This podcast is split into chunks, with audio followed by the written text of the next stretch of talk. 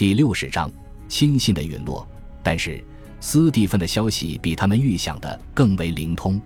他到西西里已经有十八个月，对阴谋的嗅觉已经极为灵敏。所以他抵达巴勒莫后做的第一件事就是将马修和他的几个共谋者投入监狱。由于担心穆斯林起事，他没有关押卡伊德里夏尔，而是严密地监视他。阿格里真托主教迅速逃回自己的教区。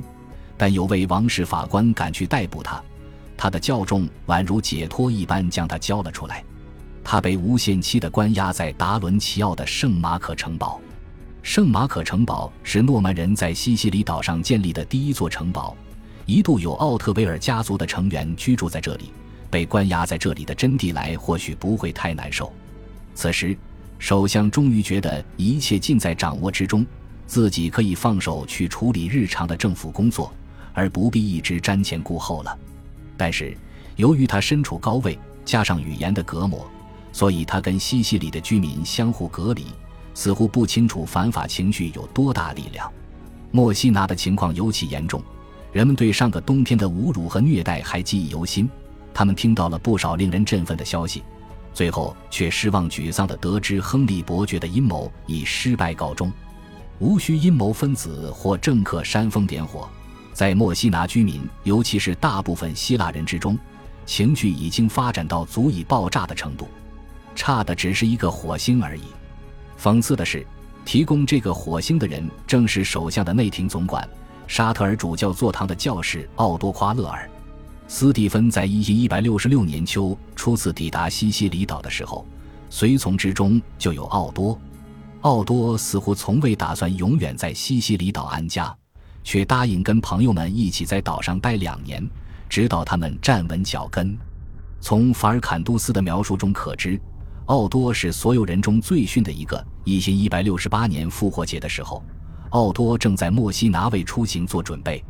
按理说他还需要待半年，但是王太后想让他早点离开，护送蒙特斯卡廖索的亨利返回西班牙。王太后认为，与其将自己的兄弟一直关押在身边。还不如送他回故乡，再送他一千块金条，以换取他不再返回西西里的保证。尽管巴勒莫方面在催促，但是奥多的准备工作异常缓慢。据法尔坎杜斯记载，这主要是因为奥多新发现了一个增加收入的好方式。此时正在对墨西拿港口中要跨越海峡前往巴勒斯坦的船只征税，以此小赚一笔。可以想见，这种做法不会让他获得墨西拿居民的喜爱。某天晚上，奥多的几名家仆和一帮希腊人在酒馆里发生了斗殴事件。这本是一场小骚乱，最后演变为大型暴动。奥多得知此事后，立刻召见市政官，命令他逮捕参与其中的希腊人。市政官提出了抗议，却因为忌惮身处高位的奥多的影响力，不情愿地同意了。市政官出现在人群面前，道出自己的意图。却招来一阵石块的攻击，民众要他下台。夜幕降临后，莫西拿已经被暴民控制了。老谣言死而复生，新谣言不断涌出，人们纷纷谣传，佩尔什的斯蒂芬已经同摄政王太后完婚，他已经杀死了年轻的国王，计划夺取王位。他实现这些之后，就会把希腊人赶走，让法国人和拉丁人瓜分希腊人的财产。奥多夸勒尔此行的真正使命是把首相的兄弟从诺曼底请来，这样此人就能与罗杰二世的姨父女康斯坦斯成婚。康斯坦斯此时是一个十四岁的孩子，但到此时，奥多已经没有多少再次返回西西里的念想了。无论有什么理由，事实上，他是否能活着离开这里都是问题。他待在家里，闭门不出，恐惧地等待事态发展。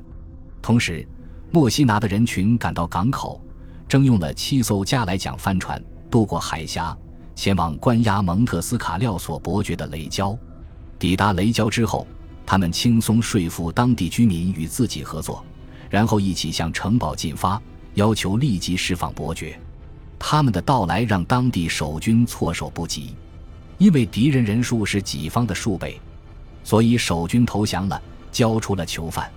蒙特斯卡廖索的亨利从来没有因聪明才智而闻名，却迅速抓住了机会。返回墨西拿时，他的首要想法是确保奥多夸勒尔的支持，尤其是保证据说奥多要带回法国的巨额财富。他召来一位公证人，让他将奥多宅中的金银珠宝、绫罗绸缎列一个完整的清单，然后将这些物品保存在安全的地方。随后，亨利下令将希望躲避暴民的奥多从王宫转移到俯瞰港口的旧堡垒，但是墨西拿人拒绝了。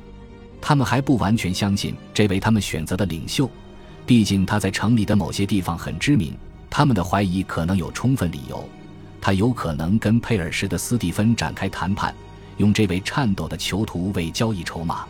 市民的领袖直接面见亨利，要求交出奥多，让他们对奥多施加惩罚。伯爵有所犹豫，却不敢拒绝。奥多夸勒尔是个不讨人喜欢的人，也很愚蠢。他的愚蠢不仅使自己倒台了，他的同胞亨利最近抵达西西里一事也与他不无干系。但是，奥多不该承受前面等待他的命运。他被除去衣服，绑在驴背上游街，人们不断向他投去石子。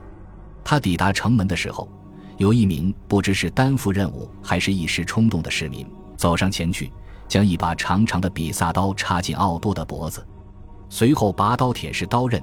以表示最后的憎恨和蔑视，暴民随后冲向受害者，带着愤怒，一遍遍地刺向他失去生命体征的身体，砍下他的头颅，将头颅挑在枪尖上，在全城游行。最后，他们把头颅扔进公共下水道。后来有人把头颅从下水道取出，秘密地埋葬了。奥多之死不是终结，而是开始。次日早晨。在阳光照向墨西拿城的时候，城里已经没有活着的法国人了。远在巴勒莫的佩尔什的斯蒂芬开始意识到，自己面对的不再是局部性的暴乱，而是迅速蔓延的反抗运动。每天都有抵达首都的信使，他们带来的消息越来越差。叛军已经占领了罗麦塔，这是控制着巴勒莫至墨西拿道路的战略要地。他们横扫了沿海地区，直至陶尔米纳。他们攻打圣马可城堡，救出了莫里斯的里夏尔。切法卢主教公开宣布支持他们，他管辖的其他教会人士必定也会追随他。到目前为止，还没有收到意大利本土发生事变的消息，但是最近在雷焦的事件非常清楚地表明，叛乱的战火有可能在必要的时候烧过海峡。首相的第一反应就是动员一支军队朝墨西拿进发。他知道很多军人的忠诚度是值得怀疑的，而埃特纳火山附近的伦巴第居住地对希腊人没有特别的好感，主动提供两万人与希腊人作战，有这样一支核心力量相助，便极有可能建立一支生力军。但是军事行动有所推迟，十五岁的国王做出了第一次有记载的政治干预，建议推迟战争。到星象运行至对己方有利的时候再行动，这预示他未来的治国之术很成问题。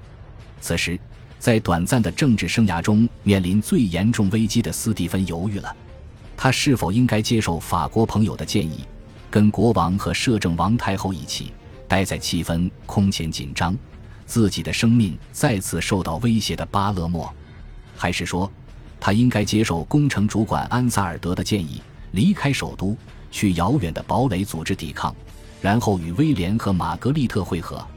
如果斯蒂芬知道在亚的阿耶罗的马修已经组织了针对自己的暗杀行动，或许有助于他下决断。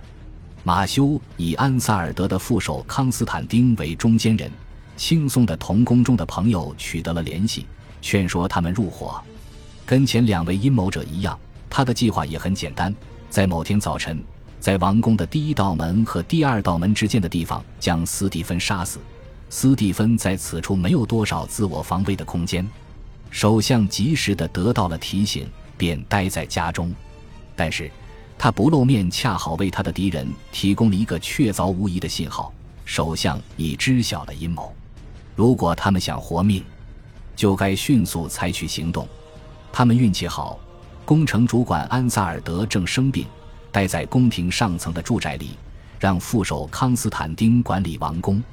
康斯坦丁立即召集王宫卫士，命他们前往城市各处，呼吁所有居民联合起来，阻止首相携带王室财宝逃走。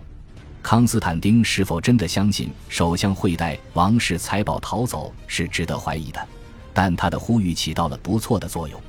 莫西拿的第一份报告到来之后，巴勒莫的兴奋情绪就已经高涨，而马修的代理人将他推得更高。基督徒和撒拉逊人都同样渴望向自己讨厌的外来者报仇，而街头巷尾的一伙伙贼人已经为接下来的劫掠活动做好了准备。卫士散布了消息之后，城中居民纷纷拿起刀剑冲向街头，很快就包围了首相的宅邸。感谢您的收听，喜欢别忘了订阅加关注，主页有更多精彩内容。